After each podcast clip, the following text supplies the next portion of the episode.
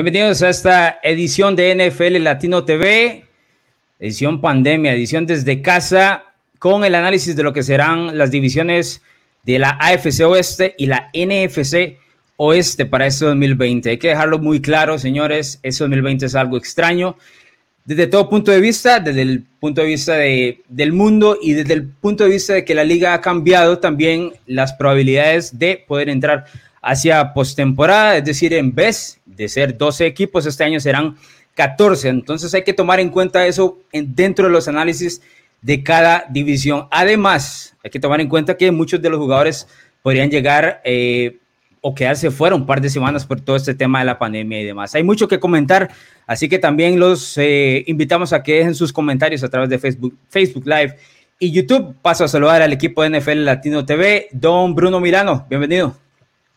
Hola, ¿cómo están compañeros? Otra vez ya volvemos con NFL Latino, se nos ha hecho un poco larga la espera, pero bueno, ya estamos listos para, para lo que venga para la temporada y hoy empezamos con, unos, con unas divisiones bastante interesantes. Don Joshua Muñoz, bienvenido. ¿Qué tal amigos? largo yo creo que es un piropo, Bruno. Yo creo que se nos ha hecho eterno estos meses, ¿verdad? Este, peculiares, eh, no acostumbrados a esto, pero gracias a Dios ya estamos cerca y bueno, traemos las divisiones, qué mejor las de los dos eh, campeones que llegaron al Super Bowl el año anterior. De hecho, es un muy buen detalle eh, que menciona Joshua. Estas divisiones arrojaron los equipos que estuvieron en el Super Bowl 54 en Miami. Pero vamos a iniciar de atrás para adelante, es decir, con los peores, iniciando con la AFC Oeste, en este caso, los Los Angeles Chargers, una escuadra que tuvo marca de 5 y 11 el año anterior. Yo tengo que mencionarles, muchachos, y, y tengo que ser muy claro, revisando todas estas estadísticas que estábamos sacando para hacer el programa, a mí se me había olvidado por completo que el equipo de los Chargers había acabado con marca de 5 y 11. ¿Alguien me puede explicar qué fue realmente lo que pasó en el 2019? Porque parece que fue a señales. Yo pienso que este equipo, algo que viene sufriendo hace, no el año pasado, desde hace cerca de 15 años, es, que como popularmente decimos, ellos se balean solos en el pie. Es un equipo que ha estado lleno de talento en los últimos años, eh, lo que pasa es que usted ha visto que cuando son, tienen que jugar contra equipos mucho, muy inferiores en talento, eh, este equipo como que se devuelve y usted ve un equipo totalmente disfuncional. El talento ha estado ahí, han tenido sus momentos, principalmente hace un par de años, prácticamente con, el mismo equipo, pero no han podido dar ese paso. Y el año pasado, pues simplemente fue catastrófico, ¿verdad? Empezaron como siempre de una forma prometedora, pero en la segunda mitad se cayeron totalmente. Bien, veamos en pantalla cuáles han sido las salidas y las llegadas notables del equipo de los Chargers, que este año ya va a jugar en su nuevo estadio, aunque no tendrá aficionados, algo que honestamente no les, han, no les ha molestado en los últimos años a la escuadra de los Chargers. Esa es, la broma más común, pero bueno. La salida más notable, por supuesto, es Philip Rivers, mariscal de campo que estuvo en los últimos años, las la última década completa del equipo de los Chargers, eh, que no tuvo, hay que mencionarlo, un buen 2019 eh, y que ahora es parte de los Indianapolis Colts. Y luego Melvin Gordon, que no sé si ustedes recuerdan, porque también fue hace como muchos años, Melvin Gordon inició el 2019 sin jugar porque pedía contrato. No solo el equipo de los Chargers, Bruno, no le dio contrato, sino que Gordon ahora es parte de la AFC Oeste, pero con los Broncos, porque el equipo no le dio valor. Sí, a ver, ¿qué pasó? Que cuando él decide pues optar por no jugar al inicio de temporada, él espera que él sea una de esas figuras que faltan. Como digo Joshua, los Chargers empiezan bien y además Austin Eckler, que es el sustituto, pues empieza a jugar de una manera bastante, bastante buena. Entonces, eh, de hecho, Melvin Gordon, yo creo que vuelve a jugar porque dice, bueno, no, aquí no es que no me pagan ellos, es que no me paga nadie, si no, si no vuelvo. Eh, evidentemente, los Chargers no le pagaron, se va a un rival divisional del, que, del cual ya vamos a hablar, pero sí es una, sí es una baja que eh, pues hay que considerar, porque al fin y al cabo es parte de la profundidad que tenía el equipo de los Chargers. Bien, viendo el resto de las salidas, Adrian Phillips, que ahora es el safety de los New England Patriots, y Russell Kuhn, que es el tackle izquierdo, que ahora estará en los Carolina Panthers. Llegadas notables, específicamente en el costado defensivo, me parece que los Chargers eh, dieron pasos bastante interesantes. Chris Harris, que me parece aún tiene mucho en el tanque, un jugador que ha sido emblema de los Broncos en los últimos años, eh, llegará a esa defensiva secundaria a jugar más que todo en la ranura y a formar una de las mejores secundarias de toda la NFL para esta cuadra, esta escuadra de Los Ángeles. También la llegada del veterano Linval Joseph, que dio grandes réditos en Minnesota, ahora intentará romper en el medio de la defensa eh, de Los Ángeles, que ya sabemos, además tiene pues, jugadores importantísimos eh, tanto Joey Bosa como Ingram, así que va a ser interesante cómo esa línea defensiva se exponga en este 2020. Y luego Brian Bulaga, que ha sido el, el tackle derecho de los Green Bay Packers durante los últimos años, que el año anterior tuvo un buen año, aunque fue expuesto en algunas oportunidades, eh, específicamente en duelos eh, contra San Francisco. Y por supuesto la llegada del mariscal de campo que se espera sea la cara del equipo Justin Herbert, que, y esta es la pregunta que voy directamente para usted, Joshua, eh, Justin Herbert va a participar eh, en este 2020 o será más que todo el show de Tyrod Taylor? Bueno, Tyrod Taylor va a ser el quarterback titular para empezar el año, pero yo creo que solo es cuestión de tiempo para que Herbert se adueñe de la posición. Lo que pasa es que yo creo que independientemente de sea Taylor o sea Herbert, recordemos que va a ser la primera vez en 235 partidos de temporada regular que Philip Rivers no esté detrás del centro de este equipo de los Chargers. Entonces yo creo que que tal vez va a ser un proceso un poco lento para, para encontrar ritmo, esa ofensiva. Yo creo que este va a ser un año de acomodos, principalmente si lo que quieren es eh, que eh, Herbert conozca mejor la ofensiva. Recordemos que todo este asunto de la pandemia pues, eh, ha retrasado un poquito ¿verdad? lo que es el avance, la pretemporada, hasta que él conozca bien la ofensiva y pues van a tener que adaptarse porque son características diferentes las que tiene Tyrod Taylor a las que tiene Justin Herbert. Sí, el detalle de, esta ofensiva, y creo que usted bien lo menciona, Joshua, con la escuadra de Los Ángeles, es que son jugadores completamente diferentes en la posición de mariscal de campo. Taylor, por ejemplo, es un mariscal de campo que vimos por última vez en el 2017 con la escuadra de Búfalo. En aquel entonces era un jugador que cuidaba bien el balón, hacía muchos movimientos con sus piernas, especialmente saliendo de la bolsa de protección y no promediaba muchas yardas por pase. De hecho, estuve revisando y eh, promedió 6.7 yardas cada vez que completó un pase. Es uno de, uno de los promedios más bajos de la liga en el 2017 y si lo ponemos en el 2019 en comparación, también sigue siendo dentro del top o, el ranking de los 10 más bajos, por así mencionarlo, en cuanto a yardas por pase. Así que no esperaría tampoco que el equipo de los, de los Ángeles Chargers tenga esa ofensiva tan llena explosividad. Bruno, esto inmediatamente hace, por ejemplo, si lo vemos en un tema de fantasy, que jugadores como Mike Williams, Hunter Henry, Keenan Allen vayan a terminar eh, eh, sufriendo por su productividad.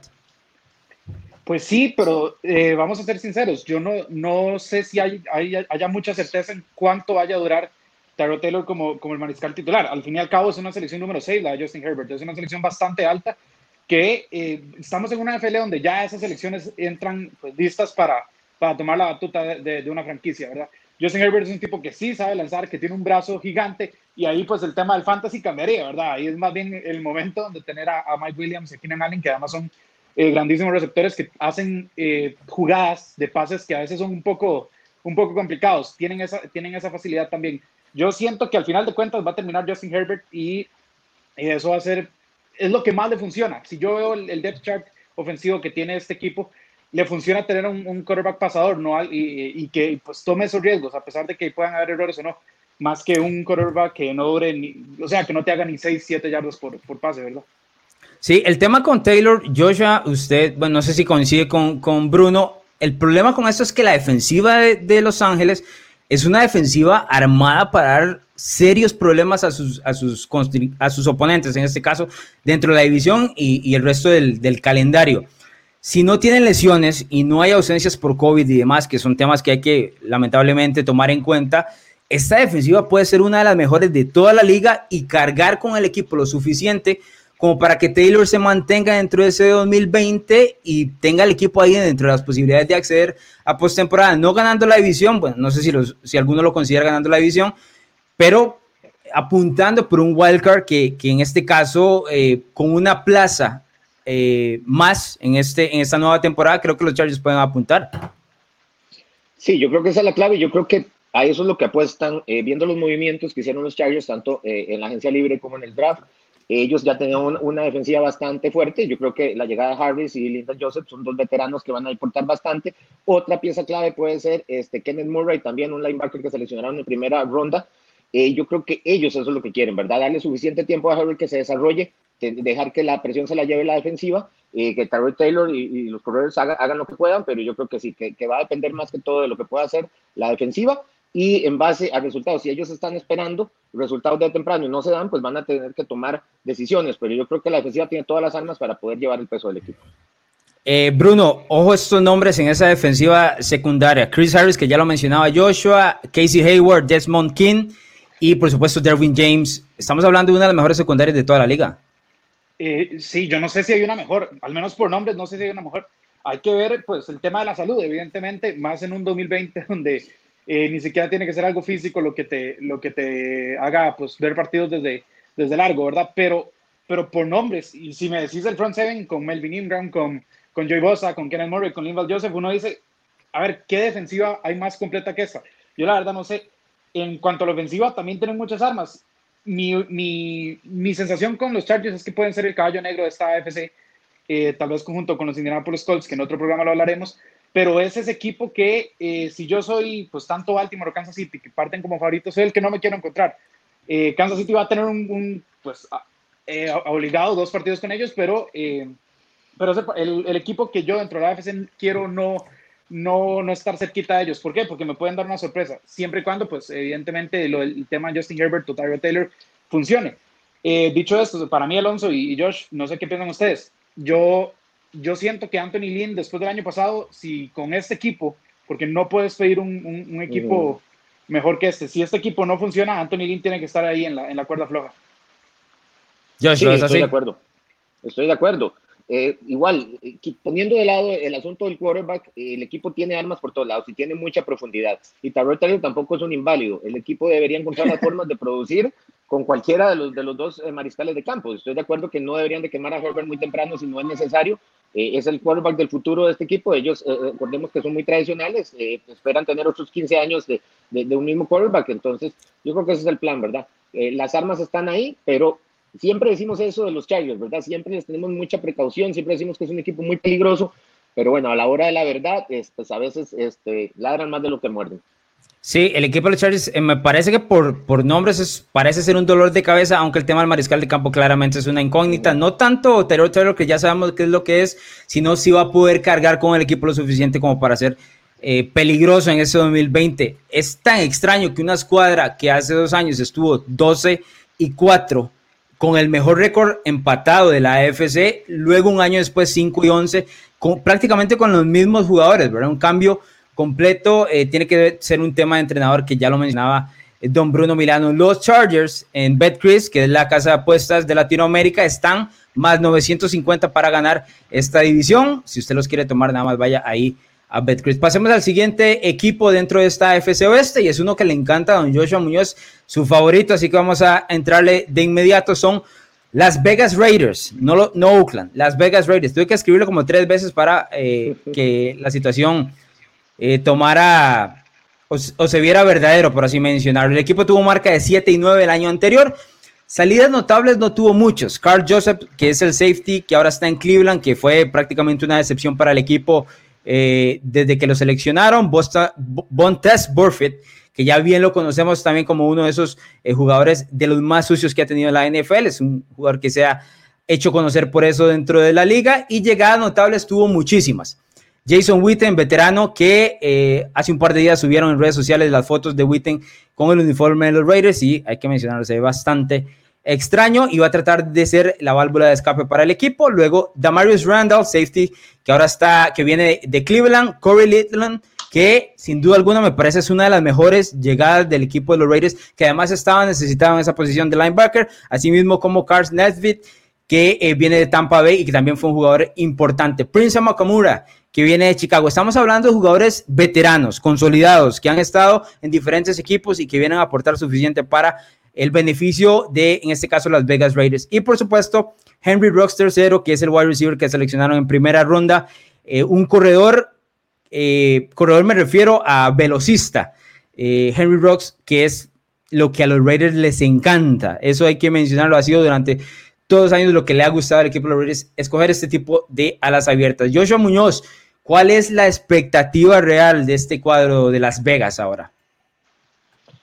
Es alta, es alta Alonso, porque yo creo que entrando al tercer año bajo el sistema de John Gruden y ahora sí rodeado de talento ofensivo, yo creo que Derek Carr ya no tiene excusas y tiene que dar el paso adelante este año.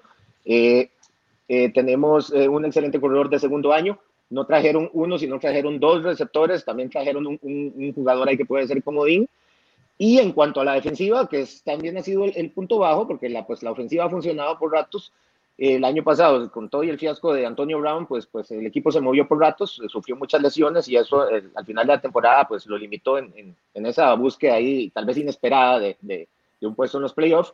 Pero la defensiva fue lo que más me gustó, porque sí invirtieron las dos posiciones más necesitadas, que era la, la de linebacker y la de esquineros, eh, invirtieron bastante, no solo Littleton, llegó también Nick Jaworski, también de Chicago, eh, por ahí invirtieron en rondas del draft eh, Damon Arnett, a Mick Robertson, que, para muchos fue un robo en la cuarta ronda, tal vez el mejor esquinero en lo que es el slot.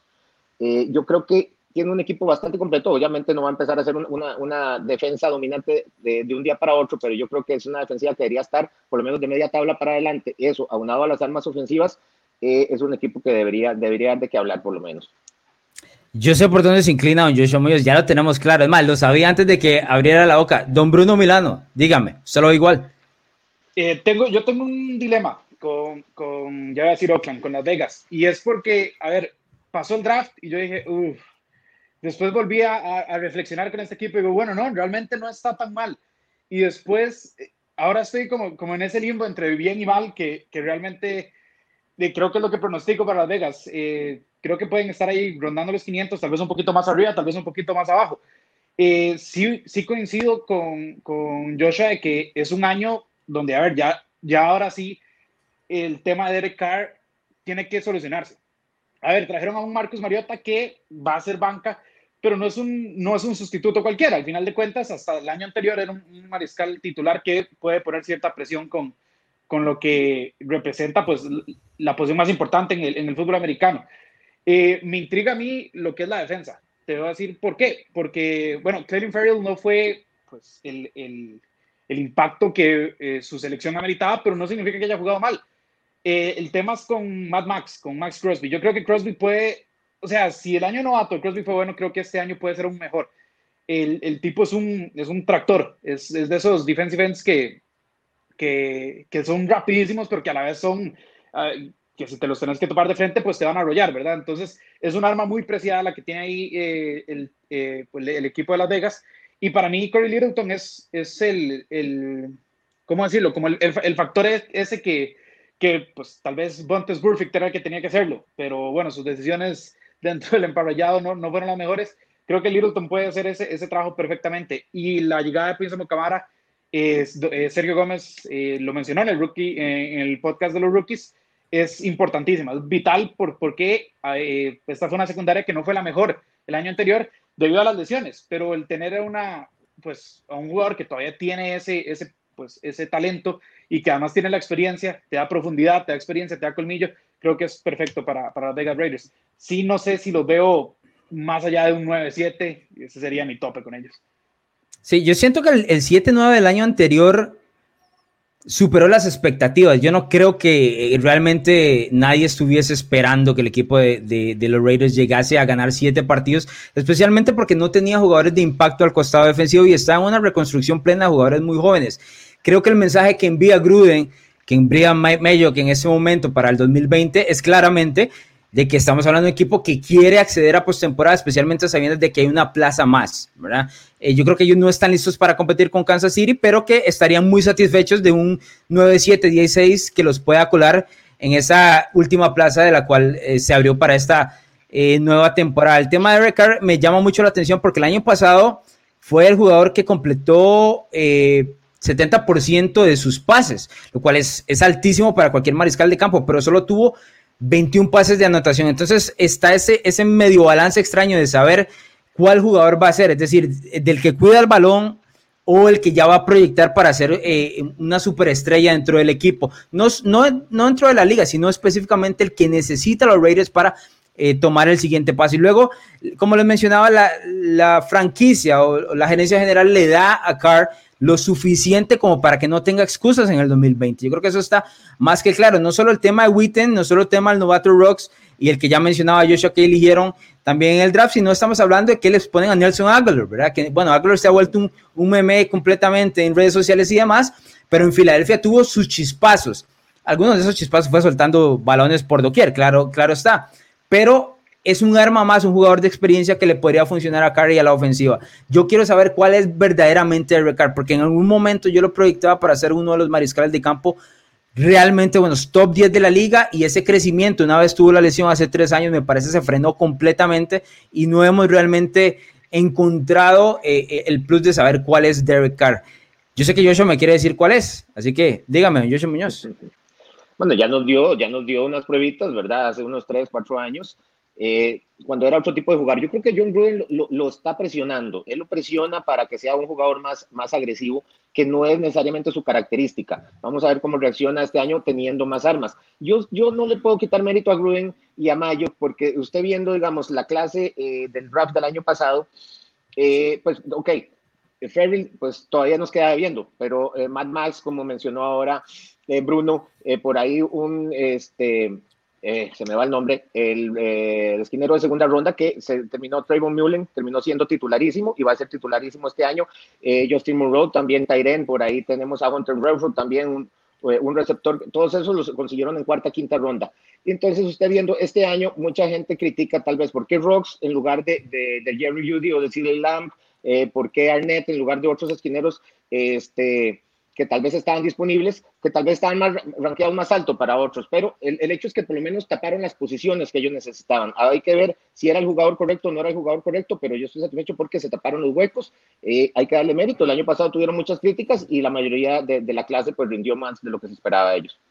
El tema es que los huecos eran bastante evidentes, ¿verdad? Ahora habrá que ver, como usted menciona así, si, si estamos hablando de los jugadores correctos, que ese siempre, es, bueno, va a ser el dilema de absolutamente todas las, las franquicias, ¿verdad? Pero, por ejemplo, el equipo de los Raiders, al ver que están 7 y 9 el año anterior, los equipos que están 7 y 9 y 8 y 8 consideran que están a un paso, a dos, a dos, uno o dos jugadores de dar el siguiente paso y, brincar a una marca positiva. Yo creo que en este caso, las Vegas Raiders, extrañísimo decir eso, este, piensa que están ahí, por lo menos para competir y llegar a postemporada. Eh, nos dice don Facundo Estrada, y voy a poner aquí eh, el comentario nada más para dejarlo, para que sepa que lo estamos leyendo también.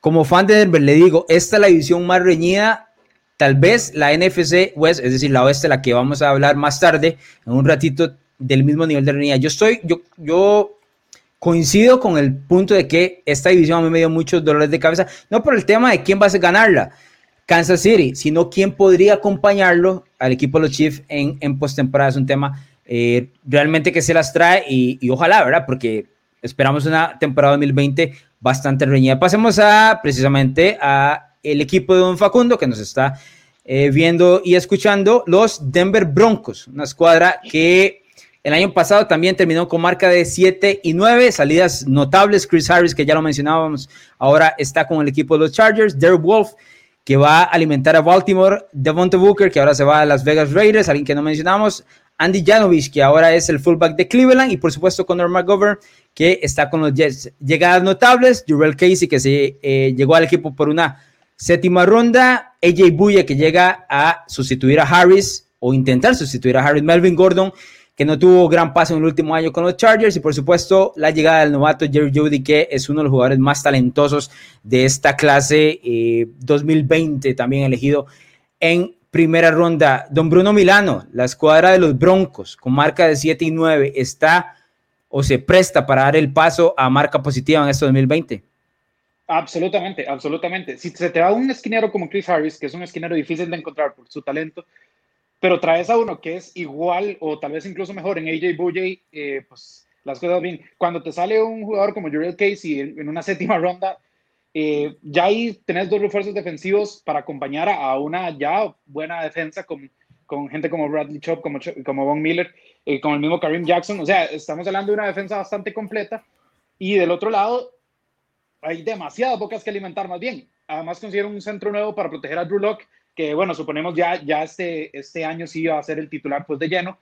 Eh, el tema con Denver a mí, lo que me preocupa es que tienen mucho talento eh, para un mariscal que realmente la muestra que hemos tenido es muy, muy, muy, muy baja. Yo a Drew le tengo fe, pero ¿cómo, ¿cómo vas a distribuir vos con Philip Lindsay, con Melvin Gordon, con eh, Noah Fant, con Corland Sutton y con ahora pues el, novato también que mencionaste ahora, Jerry Judy? Entonces, que además es una primera ronda, es uno de los mejores eh, pues, alas abiertas que había en esta clase. Entonces, el cómo puede a él distribuir eso, cómo el playbook se alinee, es para mí lo que va a definir el éxito o no de, Denver, porque en cuanto al talento, si se mantienen sanos, este equipo está para, para muy buenas cosas. Lo ves igual, Joshua.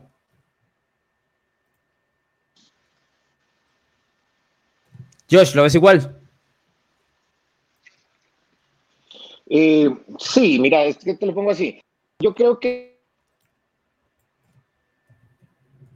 Creo que perdimos ahí la conexión con, con Josh Muñoz. Yo, ahora, ahora sí, a ver.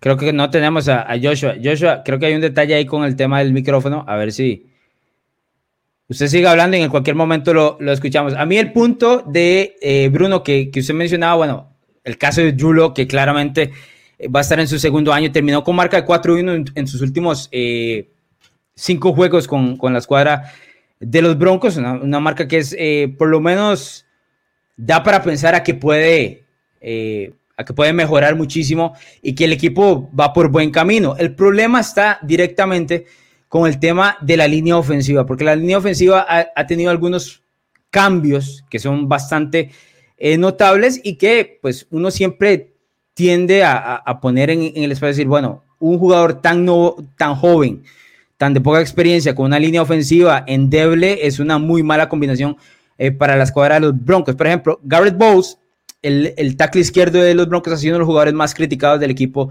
de Denver. Es sin duda alguna uno de los puntos más débiles de toda esa línea ofensiva. Juwan James, que es el tackle derecho, optó por no jugar esta temporada 2020, lo cual... Bajísima sensible es esa. Exacto, y estamos hablando de ya dos huecos, uno por un jugador que no ha rendido y luego otro por un jugador que decidió no jugar en el 2020. Y a eso hay que agregarle que lo de Crucianberry es un centro novato es decir, sin experiencia. Estamos hablando de tres jugadores directamente que pueden afectar a los Broncos en la línea ofensiva. Entonces, el resto del talento me parece que está en un equipo en crecimiento, pero la línea ofensiva, si usted no tiene una buena línea ofensiva en la NFL, se lo comen absolutamente todos. Y en este caso, creo que es lo que le va a terminar pasando a Drew Locke a los Broncos en el 2020.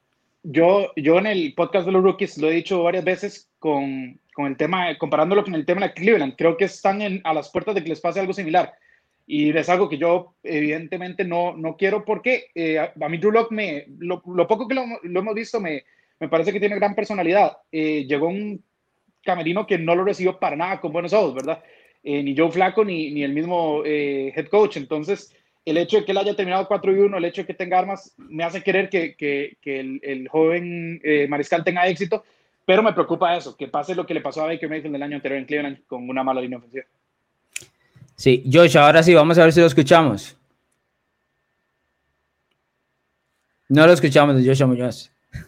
Problemas técnicos que siempre se van a dar durante el tema de la pandemia, pero usted sigue tratando aquí nosotros mantenemos. Otro detalle, don Bruno Milano, eh, que le quería mencionar del, del, tema de los Broncos es que cambian de coordinador ofensivo, lo cual es bastante curioso, porque si terminas con marca de 4 y 1 en los últimos cinco partidos en el caso de Locke, ojo, que el detalle es importante, la derrota es contra Kansas City en diciembre en Kansas City, es decir, en Arrowhead, y bajo la nieve y, tormenta de nieve, ¿verdad? Entonces, hay que, hay que dejar ese punto muy claro de que la derrota no es contra cualquiera, es, es contra el equipo eh, actualmente campeón eh, del Super Bowl 54. Pero bueno, cambian en este caso de coordinador ofensivo y se va eh, Rich Scangrello y llega Pat Shermer. Ya conocemos que Pat Shermer no tuvo pues un una buena pasada por los New York Giants como entrenador en jefe.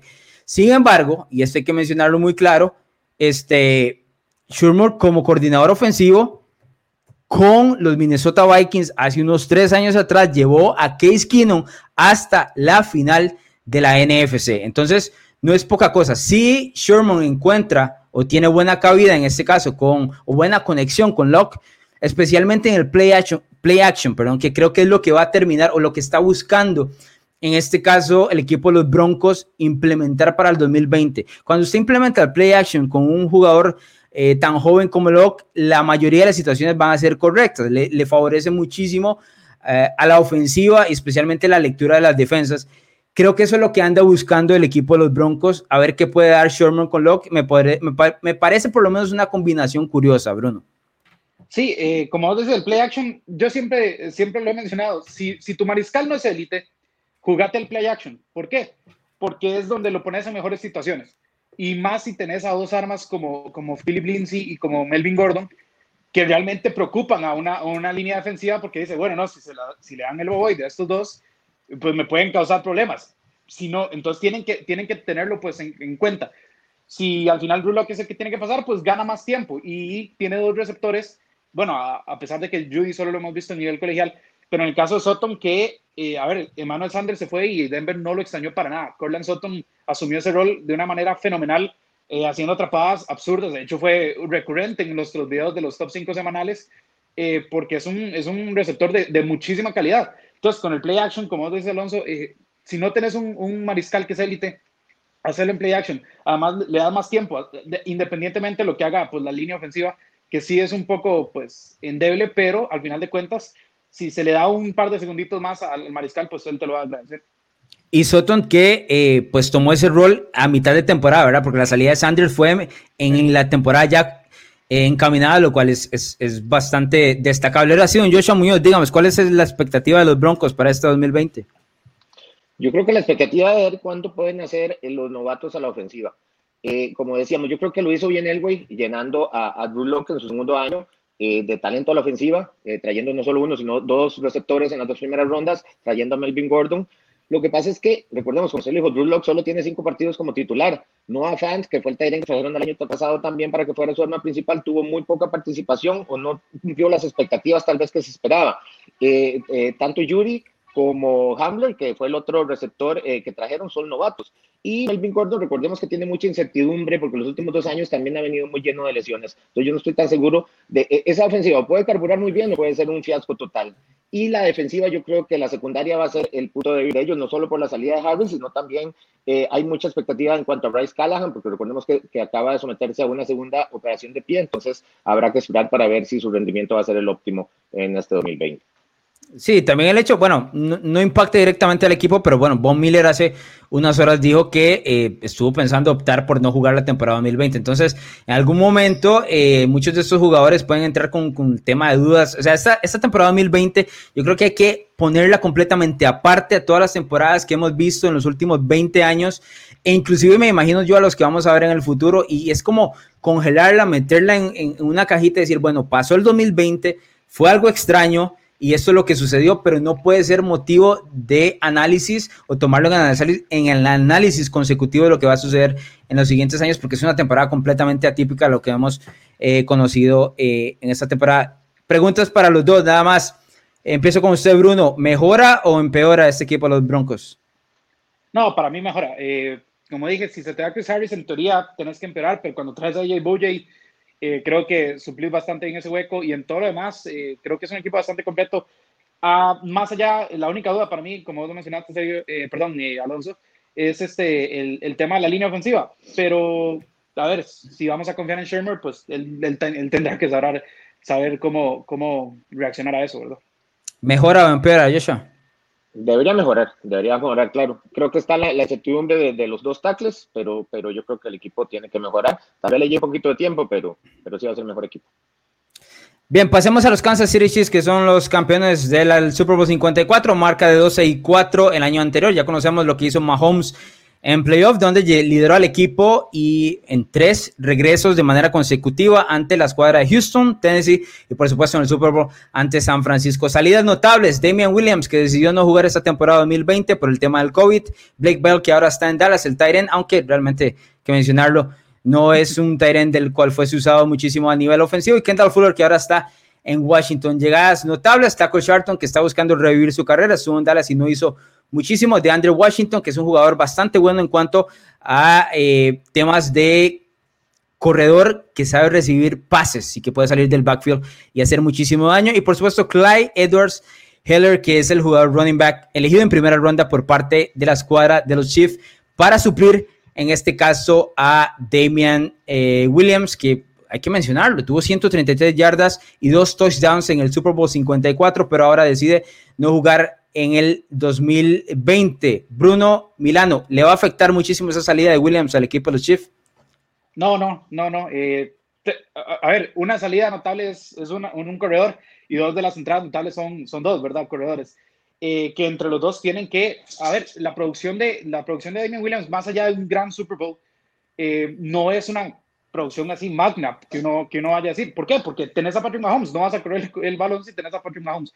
Entonces, con, con que te hagan lo suficiente, lo necesario, eh, vas, a tener, eh, vas a tener un buen, un buen ataque terrestre efectivo. Y creo que Edward Sedair, por lo, pues por lo, lo que nos enseñó en, en, su carrera colegial, está más que, más que dispuesto a hacer la misma producción que tenía Damian Williams. Eh, este equipo, o sea, otra vez, es Super Bowl mientras esté Mahomes, creo que esa va a ser la norma y, el, y la renovación de Chris Jones también es muy, muy importante. Josh, curiosamente, eh, Andy Reid mencionaba hace una semana cuando se reunió el equipo, ya el regreso para, para tomar el tema de los entrenamientos, decía, cuídense todos del tema del COVID porque tenemos demasiado talento como para desperdiciar este año y como para desperdiciar el camino a regresar al Super Bowl. Yo creo que todo el mundo está esperando que este equipo esté ahí dentro de la final de la AFC, otra vez en el Super Bowl, peleando el 55. Y cualquier otra cosa que no sea esa expectativa, pues yo creo que eh, la escuadra se quedaría corta. Sí, totalmente. Y es que usted lo ve, eh, la ofensiva es prácticamente la misma. Se va eh, Williams, que realmente, como lo decía Bruno, pues tuvo muy buena participación en el Super Bowl, pero durante el año no pesó tanto y más bien traen un novato que para mí va a ser mucho más peligroso como Clyde Edwards Hillary, eh, que se ajusta más al, sistema de juego explosivo que tiene este equipo.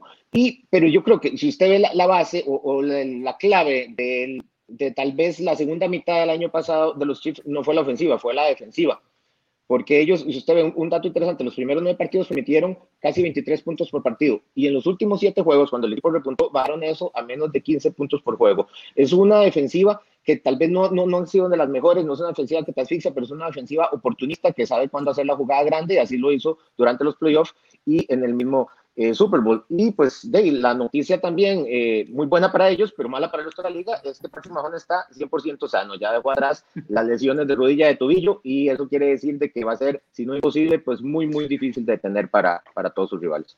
Lo extraño de Mahomes en el tema de las lesiones es que eh, pues el año pasado en algún momento dijimos, bueno, va a regresar, va a regresar bien, eh, se le puede, le puede pasar algo en el tobillo, le puede pasar algo en la rodilla, y el, el, tipo nada más cruzó por toda la FC como si nada, terminó regresando 10 puntos en el Super Bowl, algo que solo Tom Brady había hecho, eh, está en un nivel magnífico, tremendo, es decir, y apenas está en crecimiento. Mencionaba uno de los videos que, que, que él hacía en esta offseason, él decía que él ni siquiera sabe leer las defensivas como Brady, que todo se, trata del tema de talento más que todo. Imagínate cuando aprenda a leer realmente las defensivas. Es decir, el techo de Mahomes y los Chiefs es absolutamente absurdo para los siguientes años y con ya un contratazo que va a ganar pues sus 500 millones de dólares y muchísimo más eventualmente si se mantiene en un nivel de estos. Yo creo que no es exigirle a los Chiefs el Super Bowl, pero uno no puede esperar menos de ellos. Sí, el tema, el tema también ahí, eh, con Mahomes, volviendo al tema, es que, a ver, si alguien se lesiona la rodilla y el tobillo, lo que, lo que la lógica te indica en un deporte, además de mucho contacto, es que, bueno, vas a tener menos movilidad. Eh, Mahomes solo en la postemporada, después de ambas lesiones, acarreó, tuvo más yardas terrestres que todo lo que él había tenido en el resto de su carrera. O sea, el tipo no solo es que volvió bien, es que evolucionó y dijo, no, estas lesiones no solo no me van a mermar, sino que voy a, voy a explotar lo que en teoría debería yo estar cuidando. Eh, y bueno, la mejor prueba fue el touchdown que le hizo, que le hizo a Tennessee, pero si tenés a Mahomes es, es como digo, es casi que súper nada, más porque todavía tenés a Kelsey, todavía tenés a Tyreek Hill, tenés a, un novato bastante explosivo como, como lo mencionó Josh, y porque en la defensa tenés a Frank Clark, a Chris Jones, que fueron los que revitalizaron esa, esa línea defensiva, y atrás tenés al que probablemente es el mejor profundo de toda la liga, en Tyron Matthew, ¿verdad? Entonces, es una columna vertebral en ambas partes, de, en ambas zonas de, del equipo que eh, pues no, no puedes simplemente ignorar ese talento y decir, no, no, si no llegan a un Super Bowl, yo creo que los perdono. Para mí el Super Bowl es imperativo para Kansas City, mínimo la final de AFC. Sí, me llama la atención que usualmente en el análisis nunca mencionamos a Michael Harman y es uno de los jugadores más rápidos de esa ofensiva que yo creo que está listo para dar un paso y tomar eh, el puesto que, por ejemplo, tenía Sammy Watkins, que a veces ha sido medio intermitente en cuanto a su producción, inclusive con los Chiefs, que si usted ya no produce en los Chiefs, imagínate, ¿verdad? Y Watkins a veces ha tenido buenos juegos y a veces se desaparece. Creo que son, eh, son buenos complementos para lo que hace Tyreek Hill y Travis Kelsey, que ya conocemos, son los dos eh, jugadores más importantes de, de Kansas City. No les voy a preguntar mucho. Creo que todos conseguimos que los Chiefs ganan esta división fácilmente. Sí, fácilmente. Sería, yo creo que la decepción más grande que no lo ganen este año. Pueden tener pelea, alguno de los equipos de la división puede, puede ponerse un poquito mal creado, pero todavía están eh, totalmente eh, en otro nivel, ¿verdad? Yo creo que usted ve los movimientos de los tres equipos se están preparando para lidiar los últimos 10 años con Mahomes y con estos chips explosivos, pero obviamente, pues en algún momento, eh, alguno les va a dar competencia, pero yo creo que todavía no va a ser en el 2020. 22 victorias y dos derrotas de los Chiefs dentro de la división en los últimos cuatro años. El año pasado abrieron esa división. Es brutal lo que han dominado esta AFC Oeste. Es una AFC Oeste de rachas, ¿verdad? Que hemos visto rachas de los Chargers, hemos visto rachas de los Broncos, ahora de los Chiefs. Joshua, nos estamos preparando para la racha de los Raiders en unos años, tal vez, porque es el único que hace falta. Es el único que, que hace falta, don Joshua Muñoz. Pasemos al tema de la NFC Oeste, en este caso, eh, me parece a mí la división más complicada de descifrar con un equipo de San Francisco que llegó al Super Bowl 54 y una escuadra de los Rams que había llegado al Super Bowl 53. Es decir, esta división ha arrojado los últimos dos ganadores dentro de la NFC. Iniciamos con una escuadra que promete muchísimo. Los Arizona eh, Cardinals tuvieron marca de 5 victorias, 10 derrotas y un empate. Eh, salidas notables, David Johnson y su contratazo, ¿verdad? Eso es importantísimo, que eh, sale de Arizona y ahora está en Houston eh, Ronnie Gunter, que ahora está en Jacksonville, y Joe Walker, que ahora está en San Francisco. Llegadas notables, tal vez la más importante de todas, de Andrew Hopkins, que llegó extrañamente de, la escuadra de Houston, un cambio que todavía no tiene muchísimo sentido. Isaiah Simmons, que es uno de los linebackers más interesantes de Clemson. Este novato va a ser de impacto. Y Devon eh, Kenaro, que viene de Detroit como linebacker. El equipo de Arizona, don Bruno Milano, me parece uno de los equipos más interesantes de este 2020. Sí, yo lo mencioné en el, podcast de los rookies. Este es un equipo que el año anterior uno lo veía como, bueno, sí, tiene piezas interesantes, sí, sí, sí. Ahora ya uno lo ve con ojos serios, porque si no lo ves con ojos serios, te llevas una sorpresón. Eh, mención honorable a Bill O'Brien como el mejor GM, pero el de a favor de los Arizona Cardinals, por supuesto, ¿verdad? Eh, ese, trade que hizo para conseguir a DeAndre Hopkins es brutal. Eh, es, cuando, cuando hablamos de salidas notables, lo de Patrick Peterson es es una salida notable, sí, pero, pero para bien. Cuando te desprendes de un corredor que ya está, pues, a ver, en el declive de su carrera y que tiene un contrato que es tan pesado y a cambio de eso te dan al mejor receptor o al segundo mejor receptor de, de toda la NFL, eh, pues creo que no, no puedes reclamar absolutamente nada. Yo con Arizona, eh, Alonso y Josh, no sé qué piensan ustedes. Yo lo que quiero ver es, es un Kyler Murray más agresivo. Quiero verlo siendo un Lamar Jackson. Tiene las piernas, tal vez no tiene la corpulencia, pero a ver, eh, nada más eh, hay que barrerse un poco, ¿verdad? Y se lo he recomendado a Lamar Jackson también, pero tiene las piernas, ha demostrado que tiene un buen brazo, tal vez incluso mejor y más preciso que el de, que el de Lamar Jackson. Tiene eh, en Kenny Drake un, un, muy buen socio ahí en el backfield que puede hacer perfectamente lo que hace Mark Ingram, tal vez con menos potencia, pero con más agilidad.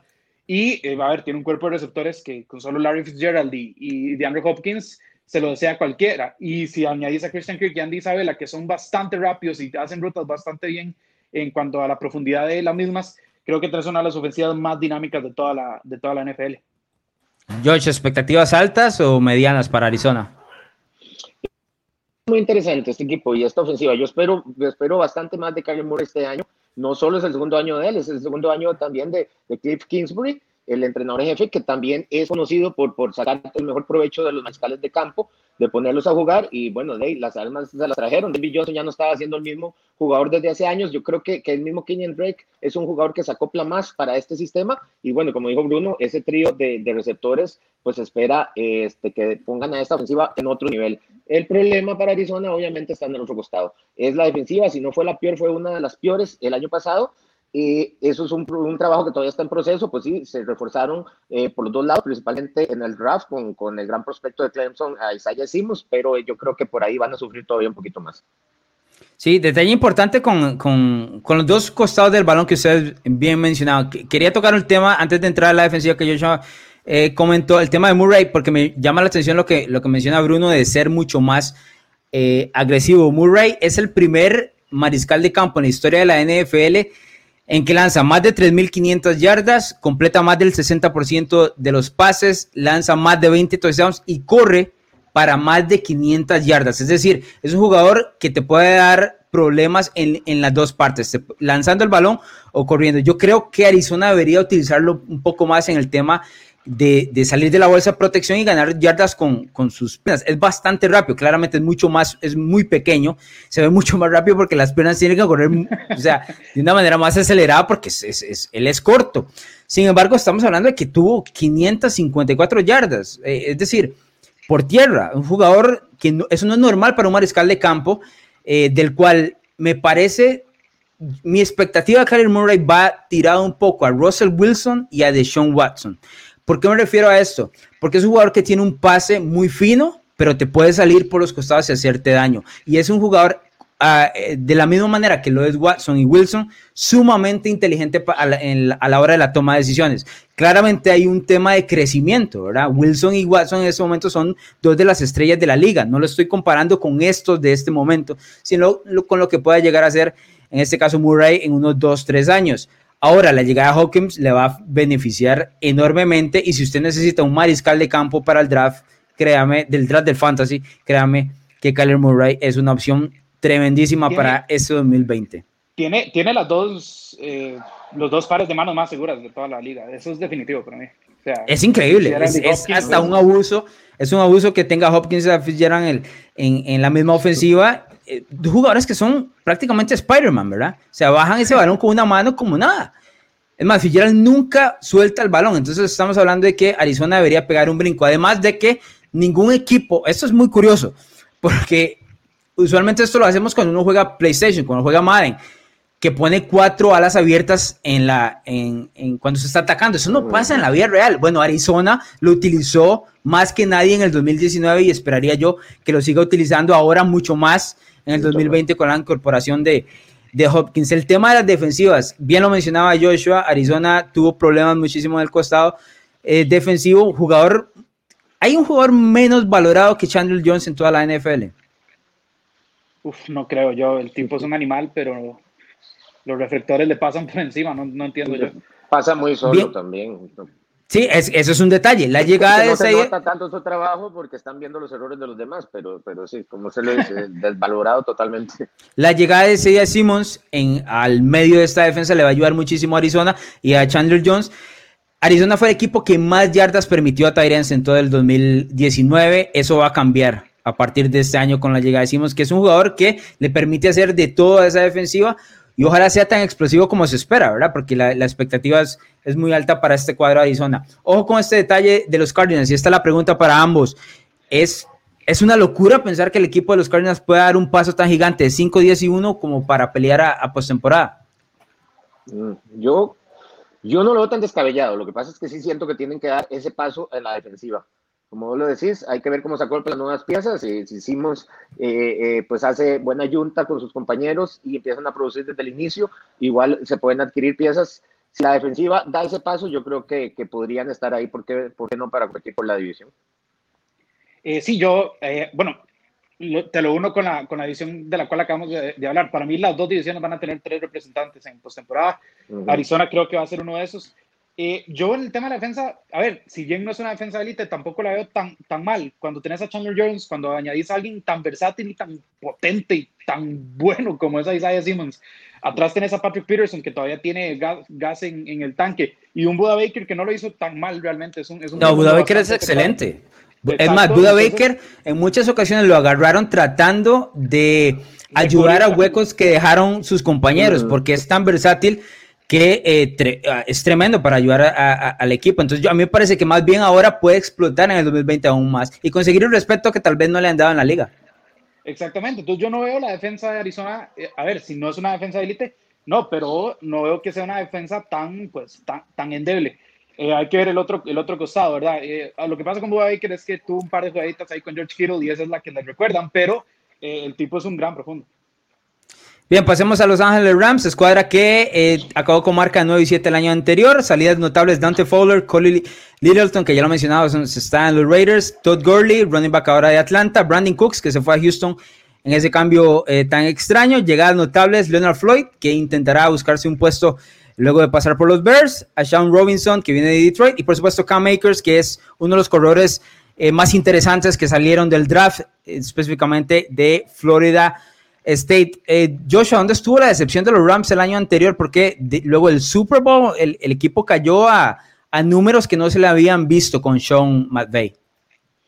Bueno, hay muchos factores, ¿verdad? Por allá la, elección de Todd Gurley, el bajonazo de Todd Gurley, pero yo creo que más que todo el retroceso de Jared Goff este, fue lo que hizo que este fuera otro equipo totalmente. La ofensiva de este equipo fue totalmente otra del año, del año anterior al 2018. Y, el equipo todavía el año pasado tenía las piezas en teoría, ¿verdad? Hicieron movimientos. Ellos apostaron todo para el 2018-2019. Obviamente ya sabemos lo que pasó en el 2018. Eh, perdieron el Super Bowl con los Patriots. Pero el año pasado fue una decepción prácticamente desde el inicio. Jared eh, God fue otro. Obviamente están muchos veteranos que algunos, eh, pues tal vez ya usted vio que a la mitad de la temporada ya no ponían las mismas ganas, ya no rendían igual. Y pues obviamente eso desencadenó en que ya sabían que el equipo pues iba a tener problemas de tope salarial, muchos no iban a seguir en el equipo y me parece que ya la segunda mitad fue un equipo sin alma simplemente. ¿Cómo lo ves, Bruno?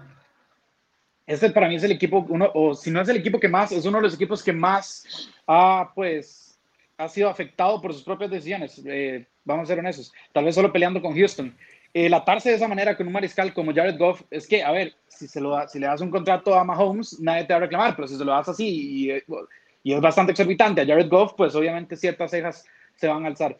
Tenés que lidiar con eso, con que ahora el espacio salarial que, eh, perdón, el, eh, sí, el espacio salarial que tenés ya no es, eh, a ver, es casi nulo. Tenés que lidiar con la situación de Jalen Ramsey, que además es un tipo complicado en el vestuario, por más que talentoso que sea.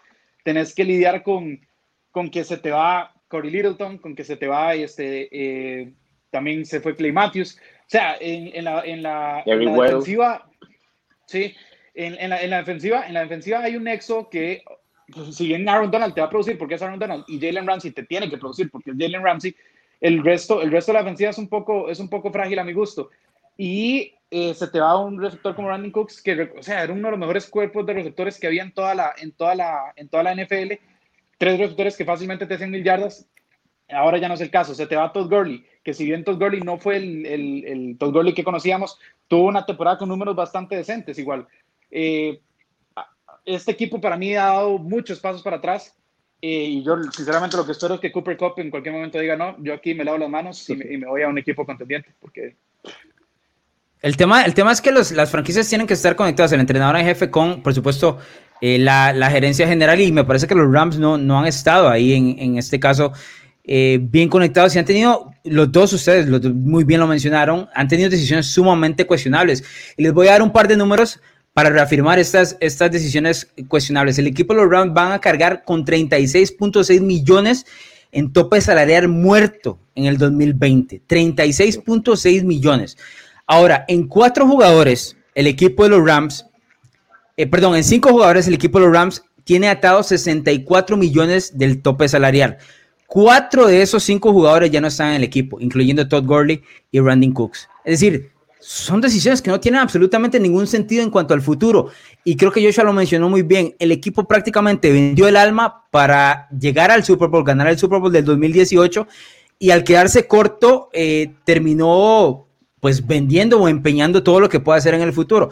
No creo que los Rams estén en una reconstrucción, pero están muy atados de mano con lo que puedan hacer en cuanto a la llegada de talento y van a tener, es que ni siquiera en el draft, porque regalaron muchas de las opciones con Jalen Ramsey cuando lo cambiaron por Jackson. Es decir, el equipo está atado a manos por todo lado, Joshua. Sí, exactamente, eso iba yo, es que ni siquiera se ve por dónde vaya a resurgir el equipo pueden salir de, de, veteranos, pueden ver cómo negocian algunos contratos, pero es que ellos dejaron todo, el capitán de RAF lo dejaron también eh, empeñado en los últimos dos años. Eh, no tuvieron primera selección, tuvieron dos segundas selecciones, dos muy buenos prospectos, eh, Ronnie Back, eh, Cam Akers y, y, el wide receiver Van Jefferson, son dos muy buenos prospectos que van a ayudar a esa ofensiva, pero son novatos, su condición de novatos y el retroceso eh, de Jared Goff, como lo dije anteriormente, yo creo que van a hacer que sea un proceso para que aporten que sea más de mediano plazo que de corto plazo. Sí, estoy de acuerdo. ¿Lo ves igual, Bruno? Sí, eh, es increíble porque hace tan solo dos años, cuando estaban yéndose al Super Bowl, decíamos qué bien manejan los contratos los Rams, cómo los reestructuran a largo plazo. Todo eso se fue a la horda. Todo eso, en el momento que, que renovaron a Jared Goff sin razón alguna con un contrato tan grande, todo eso eh, lo tiraron a la basura y después pagar dos, dos primeras rondas por Jalen Ramsey. Eh, también teniendo un tema de contrato de Jalen Ramsey que, que, en cualquier momento hay que, pues, hay que tomar acción sobre eso me parece que, que, está el front office, tal vez en esa desesperación, como dice Josh, de ganar un Super Bowl, eh, dejó de pensar en, en, lo que es una franquicia como tal. Yo creo que el equipo se volvió un poco ansioso con el éxito tan rápido que tuvieron con McVay y se, se nublaron la cabeza con los movimientos de la gerencia general y ahora están metidos realmente en un embrollo para competir dentro de una división que eh, esta división la verdad es que se las trae. Es decir, cualquiera de los cuatro equipos podría llegar a postemporada sin, sin uno decir, bueno, me, sorprende realmente, porque hay mucho talento distribuido. En este caso, me parece que los Rams, por lo menos en cuanto a talento y el tema de los contratos que ha tenido, eh, está un poco eh, más atrás. Un detalle nada más para pasar al, siguiente equipo, y lo mencionaba Joshua con el retroceso que tuvo Jared Goff, muy atado a la falta de producción de Todd Gurley. Bueno, no, ya no estaba Todd Gurley para producir o no produjo lo que se esperaba tampoco ningún corredor eh, tomó la batuta. El equipo de los Rams tuvo marca de 1 y 5 cuando enfrentó a defensas dentro del top 10 contra la carrera. Es decir, si eran equipos buenos que podían defender la carrera, los Rams no tenían oportunidad. Eso habla también de la limitante de un mariscal de campo, en este caso como Jared Goff. Pasemos a Seattle, escuadra que terminó con marca de 11 y 5 el año anterior. Salidas notables, ya de un Clowney que todavía sigue siendo agente libre y que parece ahora ya Seattle no tiene plata para pagarle. Bradley McDougall, que ahora está en los Jets y que eh, fue cambiado a Nueva York con ese cambio, perdón, valga la redundancia, de Jamal Adams. Quinton Jefferson, que es uno de los mejores jugadores de esa línea defensiva, todavía agente libre. Llegadas notables, Carlos Hyde, eh, hay que mencionarlo ahí, ¿verdad? Pero porque es un nombre más que todo que conocemos, pero que no ha producido absolutamente nada dentro de su carrera. Philip Dorset, que va a ser una tercera gran opción para eh, Russell Wilson, Green Olsen, Tyren tremendísimo en Carolina, que eh, me parece todavía le queda uno o dos años más. Y por supuesto, Jamal, Adams, uno de los mejores profundos de la NFL, aunque podríamos hablar que el equipo de, de Seattle empeñó muchísimo por Adams, es un tema que podemos tocar. ¿Cuál es la expectativa real de este equipo de Seattle, Joshua Muñoz? Bueno, este, Seattle nos demostró una vez más el año pasado que por más de que ha perdido mucho talento a la defensiva y lo ha ido perdiendo año para año desde el año que ganaron el Super Bowl, siempre encuentran la manera, siempre Pete Rose y Pete Carroll y compañía encuentran la manera de tener un equipo competitivo y de llegar a los playoffs. Así que yo no voy a ir en contra de eso este año. Es que Russell Wilson nos ha demostrado una y otra vez que él es capaz de echarse este equipo al hombro. Eh, yo creo que a, la ofensiva más bien este, va a mejorar todos los años decimos lo mismo, hay que ayudar un poquito a esa línea ofensiva, darle un poquito más de espacio a Russell Wilson. Vamos a ver si este es el año en que le van a dar un poquito más de espacio. Pero me gustan los movimientos, aunque sean veteranos, creo que, que, que Olsen y, y, Dorset van a venir a, a, complementar muy bien a DK Metcalf, que se convirtió ya en un receptor número uno, y a Tyler Lockett. Yo creo que ese, ese también, ese backfield está bien, también lleno de jugadores peligrosos. Carlson y Penny, los dos tienen problemas de lesiones y tienen problemas tal vez de, de un poquito eh, más continuidad, pero yo creo que entre los dos, si no es uno, es otro. Y la llegada de Carlos Hyde, pues viene a complementar un poquito eso. A mí me parece que también hicieron pues su inversión en lo que fue en el draft, en la primera y segunda ronda, un poquito en defensiva, y si ellos siempre ven cómo encuentran para producir en la defensiva. Así que no me preocupa mucho el equipo. ¿Cómo lo ves, eh, Bruno? Mira, yo voy a ser muy sincero. Yo soy de los New York Jets, creo que todo el mundo lo sabe, pero, pero cómo me dan ganas de haber sido de los Seattle Seahawks. Ya ahora ya no, no tengo la camisa regada, pero me dan ganas de hacer las de Jamal Adams. Este equipo me encanta. Eh, el dúo de Pete Carroll y, Russell Wilson, antes siempre decíamos que era el de Belichick y Brady. Creo que ahora, bueno, más allá de lo que puedan hacer Arians y Brady, creo que este es el, el dúo más, más imponente que hay en, en toda la NFL son dos, eh, bueno, ustedes me han escuchado decir, Russell Wilson es un hacedor de milagros. Y ahora ya ni siquiera tiene que ser milagros porque tiene un equipo bastante competente. Eh, tiene un gran cuerpo de receptores. Hay que ver, están monitoreando incluso la situación de Antonio Brown. No sé si sea necesario, pero al final de cuentas, si tenés ese talento, pues, pues a ver, eh, al menos que haga evidentemente cosas que Antonio Brown puede hacer en la cancha sabemos que es un, un, magnífico receptor. Tenés a Greg Olsen, eh, la línea ofensiva sí no es la mejor, pero tenés a uno de los mejores mariscales en, lo que es el scramble, ¿verdad? Como en Russell Wilson. Eh, lo que, que, pasa con Carlos Hyde, eh, como dijo Josh, Penny, Penny y Carson son, son, son corredores que que tiene lesiones, pero hace dos años que caso fueron el, el, mejor ataque terrestre. Y Carlos Hyde viene a ser su, su, primera temporada de mil yardas. Entonces, creo que es para la profundidad eh, algo bastante, bastante mejor que traer de vuelta lo que era Marshawn Lynch, por ejemplo, que sí ya se veía un poco pesadito en la postemporada. En el tema defensivo, pues eh, si, si añadís a, a, Jamal Adams, hace poco mencioné lo de Terren Matthew como el mejor profundo, y Jamal Adams está ahí, o sea, está ahí. Entonces, eh, es un a ver, es un baluarte que unido a KJ, eh, Wright y a, Bobby Wagner, que todavía tienen bastante en su tanque, pues creo que hacen una defensa bastante interesante también. Yo sí creo que la llegada de Jamal Adams es como una declaración de guerra dentro de la división y dentro de toda la NFC. Es decir, Seattle ya no va a ser ese equipo, porque en los últimos años creo que el equipo de los Seahawks se ha dedicado a, mantenerse ahí como uno de las escuadras de que, ok, llego a postemporada, eh, tengo uno de los mejores mariscales de, de campo de de toda la liga, trato de ganar uno o dos, o dos, juegos, pero no tengo lo suficiente como para dar ese empuje y llegar a la final de la NFC o, o volver a un Super Bowl. Creo que la llegada de Jamal Adams ahora es una declaración de guerra para el resto de la liga, decir, ok, este es el año. Es, me siento que estoy cerca. Me explico, porque San Francisco el año anterior, los dos se pegaron durísimo. Y, y, me parece que Seattle tenía menos talento de lo que tiene ahora. Es decir, las incorporaciones que ya mencionamos son jugadores de impacto directo. Greg Olsen va a ser uno de los jugadores de mayor impacto para esta ofensiva porque Wilson le gusta jugar por el centro. Por ejemplo, Disley el año anterior, eh, que es este Tyrant que se lesionó en la semana 6 eh, de Seattle, en las primeras cuatro semanas tuvo cinco touchdowns. Y Disley no es ni la mitad del jugador que es Greg Olsen. Luego se lesionaría y el equipo pierde eh, pues esa válvula de escape que es el, el. Creo que Wilson lo va a aprovechar muchísimo y especialmente porque cuando usted cambia de equipo, un veterano como Olsen revive, me explico. Es decir, pasa un Carolina que ahí estaba dando tumbos a un Seattle que va a ser probablemente contendiente dentro de la NFC. Creo que va a haber un, equipo de Seattle para pegarse duro con los más grandes, ¿verdad? Ojo, me encantaría que algún día en la vida le dieran una línea ofensiva a Russell Wilson. ¿Por qué no le han dado una línea ofensiva? Exactamente. O sea, Wilson el año, el año pasado lo capturaron 48 veces, que fue, estuvo empatado con la mayor cantidad dentro de la liga.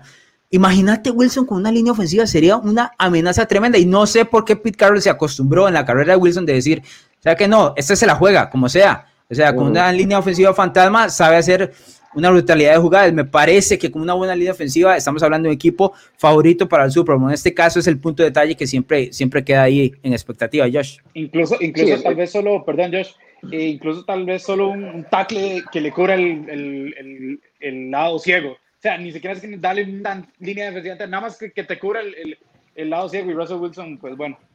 Sí, es la apuesta que ha venido haciendo Carroll año tras año y, ojalá no, porque nos encanta todos ver a Russell Wilson y su talento, pero es una apuesta que le puede salir cara en cualquier momento porque un jugador tan dinámico como él y tan desprotegido, ¿verdad? Siempre está propenso a una lesión. Esperemos que no sea el caso. Me gustan mucho los veteranos a la ofensiva, pero sí pudieron haber invertido un poquito más en la, en la línea ofensiva también un detalle en cuanto a lo que debe ser la escuadra de Seattle en este 2020. Ya, bueno, ya hablamos del tema de la línea ofensiva que pues, por, durante toda la carrera de, Wilson ha, sido un problema, pero ojo, ojo este punto, y son unos datos que me imagino que Seattle debe tener eh, muy claros. El equipo de Seattle el año pasado, de la semana 1 a la 13, nunca llegó a la mitad del partido ganando. Me explico, siempre llegó a la mitad de los juegos perdiendo los equipos que llegan ganando a la mitad de los partidos ganan el 78% de los encuentros, casi el 80%, es decir, casi 8 de cada 10 partidos. Es decir, Seattle está jugando en contra de la tendencia y aún así logró sacar 7 de esos partidos de esas 13 semanas. Ojo este detalle además. Russell Wilson, ya les dije que el promedio es 78%. Russell Wilson en la NFL, cuando llega ganando a la mitad del encuentro, gana el 90% de los partidos, es decir, más del promedio de la liga. Entonces, Seattle tiene que ver la manera de meter el gas de entrada. El equipo usualmente tiene una ofensiva muy tímida al inicio de los partidos y te, luego viendo a ver cómo, lo mencionaba Bruno muy bien, Wilson hace magia. Hay que evitar eso, hay que poner en una posición al equipo donde pueda llegar a estos partidos con la ventaja y eventualmente en los últimos cuartos nada más eh, rematar. Me parece que ese es un detalle que tiene que, eh, tiene que mejorar el equipo de Seattle si quiere competir dentro de esta división, especialmente dentro de la NFC. Pasemos ahora sí al último equipo dentro de este análisis que tenemos en NFL Latino TV, San Francisco con marca de 13 y 3. San Francisco fue uno de los equipos que más placer me dio el año anterior verlo jugar, porque Kyle Shanahan y lo que llama al costado ofensivo es absolutamente tremendo. Bueno, tiene salidas notables como Matt Breda, que ahora está en Miami, que fue un jugador que inició como titular, pero ya sabemos que la posición de running por ejemplo, para Kyle Shanahan realmente no es un problema. Manuel Sanders, que ahora está en New Orleans, eso es un detalle importante, y de Forrest Buckner, que se fue en un cambio hacia Indianapolis. Llegadas notables. Jevon Killand, que va a ser este novato importante que va a tratar de llenar el puesto de Buckner. Brandon Ayuk, que va a tratar de imponerse por Sanders. Y Tom Campbell, que ahora es el eh, guardia derecho que viene de los Jets. Además, a eso hay que mencionarle un par de salidas. Que en este caso, eh, Joe Stanley, que ha sido el, veteranazo tackle izquierdo del equipo de San Francisco, se retiró. Pero la escuadra de San Francisco llegó a obtener los servicios de Trent Williams, que estuvo con Washington, uno de los mejores tackles izquierdos eh, de toda la NFL, a pesar de que no jugó en el 2019. ¿Cuál es la expectativa de un equipo que pierde el Super Bowl, don eh, Joshua Muñoz? ¿Es real pedirle que vuelva a la misma circunstancia? Sí, deberían, porque después de tener una de las mejores defensivas de la historia, eh, pues prácticamente mantuvieron todas las piezas. Algo complicado, ¿verdad? Sabemos lo del tope salarial, bueno, es un problema que San Francisco va a ir viniendo los próximos años, pero de momento prácticamente quedaron intactos, como lo dijiste vos. Eh, Javon Kinslow va a llegar a sustituir a de Forrest Booker y a la ofensiva Brandon Ayuk será más bien una, una versión más joven y fresca que Manuel Sanders, así que por ahí los ponemos más peligrosos. Eh, ¿Cuál fue la otra salida? Este, Breda, yo creo que eh, pues el resurgir de Raheem Monster va, a minimizar también esa salida.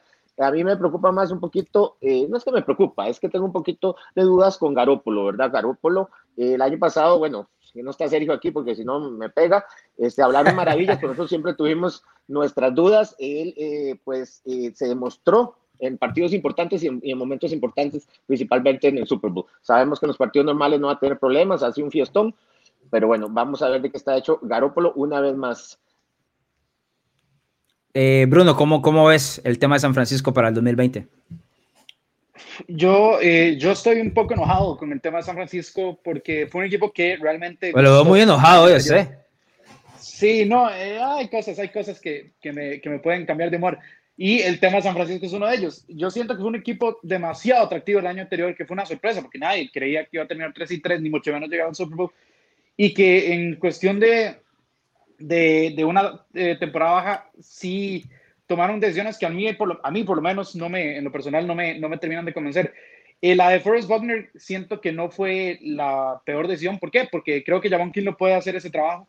Creo que además fue un buen precio por el que, por el que dieron a, a Forrest. Me preocupa más lo de Manuel Sanders. Manuel Sanders llegó y pues dio un impulso a este equipo y dio un arma a Garópolo que eh, realmente le, está, le estaba pues faltando. Hay que ver a Brandon Ayuk entiendo que el, el, el, la habilidad de ellos se pueda comparar a la de Sanders, pero Sanders es un talento probado, ¿verdad? Eh, no, no es así. Y a mí en lo personal, Divo Samuel no me dio ninguna esperanza como para que yo diga, sí, este puede ser el, el número uno. Ni que Además está lesionado, ¿verdad?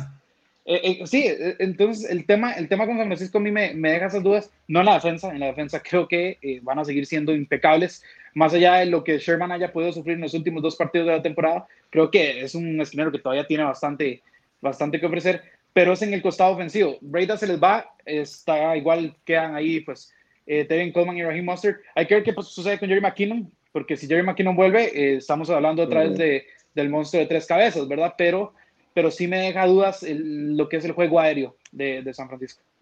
Sí, a mí no me deja dudas el, la carrera en lo absoluto, porque lo mencionaba, para el play caller de, de Kel Shanahan es, es de los mejores de la liga, de lo cual todavía yo siento que Kel Shanahan durante todos esos meses le tiene que pesar el hecho de que no corriera el balón lo suficiente en el Super Bowl 54, porque estaba, es decir, lo, lo mejor que haces era lo necesario para ganar el Super Bowl y, y Shanahan no lo hizo de manera ideal, algo que todavía no, la verdad no le encuentro explicación tantos meses después, pero bueno, creo que el camino de San Francisco va a ser exactamente el mismo, correr el balón y darle a Garapolo situaciones favorables para completar pases. Si lo pones en situaciones complicadas, no creo que tenga para, para ser un, jugador superestrella. Sigo mencionando, creo que Joshua dio bien el clavo cuando lo dijo, en partidos normales Garapolo va a estar bien. Es un jugador que te cumple, te cumple bien, te da la expectativa suficiente. Es un jugador que, que hay una expectativa muy buena sobre él pero el paso a superestrella no creo que lo tenga, tampoco creo que tenga la sangre para darlo. Entonces el equipo tiene que basarse en lo mismo, correr el balón, sabe que tiene un liniero extra en George Kittle a la hora de, bloquear, es un jugador que es un salvaje a la hora de llevarse cualquier eh, defensivo, así que tiene, tiene mucho para eh, seguir la misma receta del 2019. Coincido con Bruno también de que la pérdida de Manuel Sanders eventualmente le puede terminar pasando factura. Cuando digo eventualmente, en partidos donde tenga que definir contra Seattle eh, la posición número uno de la división, cuando tenga que definir contra cualquier otro equipo en postemporada. Es decir, estamos hablando que ahí puede ser el, punto de quiebre de lo que puede hacer una gran temporada de San Francisco o una eh, normal. Señores, nos tenemos que ir, pero voy a preguntarles, bueno, no sé si tienen algo más que añadir sobre los Niners. Sí, yo, a mí quiero decir algo. Dale, dale, dale, Josh. No, no, ahora que estabas hablando de que se me vaya lo de Kyle Shanahan, porque se me fue, se me olvidó en el punto anterior, a mí sí me llamó la atención y, y también he estado leyendo mucho que mucha gente tiene esa inquietud de qué tanto le va a afectar haber perdido su segundo Super Bowl, digámoslo así, de una forma tan desgarradora, ¿verdad? Después de haber sido coordinador ofensivo hace tres años, eh, porque eso, este, muchos entrenadores jefes no se han recuperado de, de, de, de, experiencias así, y hay que ver eso cómo se va a llevar al equipo, porque ya sabemos que si la cabeza cae, el cuerpo cae con ella. Sí, estoy de acuerdo, eh, estoy de acuerdo. Yo voy a, yo voy a, a, a, traer mi, eh, mi, mi, compañero los Rookies Podcast aquí, voy a traer algo de Sergio Gómez, porque voy a, voy a defender un poco a Jimmy Garoppolo eh, con el tema de los partidos importantes los, o, los momentos de presión. Yo sé que con el Super Bowl queda una prueba bastante clara, pero Garoppolo fue el líder en, en drives ganadores del año, el año anterior con cuatro, ¿verdad? Fue el, fue el mariscal que más hizo eso. Eh, recordemos uno, obviamente el más recordado es el de Kittle contra los Saints. El pase completo ya cubría las dos yardas que tenían que hacerse. O sea, lo que pasa es que Kittle, evidentemente, después de, de la, de la recepción, es, es, uno de los mejores en toda la liga. Pero yo, yo a Garoppolo no, no quiero matarlo tanto por, por, por porque, a, a ver, yo sé que el Super Bowl. Porque se tiene que agarrar con Sergio después, ¿o cómo es la cosa? Eh, eh, no, no, yo entiendo que el Super Bowl es una prueba bastante grande, pero quitando eso, y cuando Garoppolo estuvo bajo presión, lo, hizo bien. Yo no siento que, que Garoppolo sea un tipo que se achique. En el pase a Sanders en el Super Bowl, lo que creo que pasó es que simplemente no tiene el talento, tal vez, para, no tuvo para, ser, eh, para ser tan preciso en, en, largo alcance, pero creo que es un mariscal que en los momentos grandes no es que se achique, tal vez el talento a veces simplemente no le da. Sí, a mí me llama más la atención, bueno, sí, sí, es un punto de agarrar porque hay que, uno todavía está en, o él todavía está en aprendizaje y uno también está en aprendizaje de saber quién es, ¿verdad? No, uno no puede poner en, el detalle exactamente qué es. Yo estoy más inclinado al punto de que realmente no considero que sea esa superestrella que pueda cargar con el equipo. Eso no quiere decir que en dos, tres años no se pueda convertir en ese jugador. Por lo menos en ese momento siento que no lo es. Eventualmente podríamos llegar a discutirlo a, a futuro, pero más me llama la atención lo que mencionaba Joshua, porque el tema de los entrenadores en jefe y hasta los jugadores. Cuando usted sufre derrotas tan traumáticas, usted queda marcado y la NFL lo marca a usted. Es inevitable. Por muchos años marcó, a Peyton Manning. Por muchos años Tom Brady estuvo marcado después de las derrotas de los Giants. Drew Brees ha estado 10 años marcados. Lo vemos con Rodgers. Es decir, eso te va quedando en la memoria y vas cambiando o evolucionando con eso eh, en la cabeza. Y creo que Shanahan puede eh, para, para mal, ¿verdad? Terminar cambiando eh, las expectativas, no sé si en el 2020, pero eventualmente, ojalá que no, porque para mí Shanahan sigue siendo uno de los mejores entrenadores de la liga, especialmente cuando tiene que llamar jugadas al costado ofensivo, es de mis favoritos. Lo mencioné durante todo el 2019 en NFL Latino TV, eh, creo que hasta el empacho, ¿verdad? Entonces, eh, habrá que ver qué es lo que hace Shanahan en este 2020. Nos vamos, don Joshua Muñoz.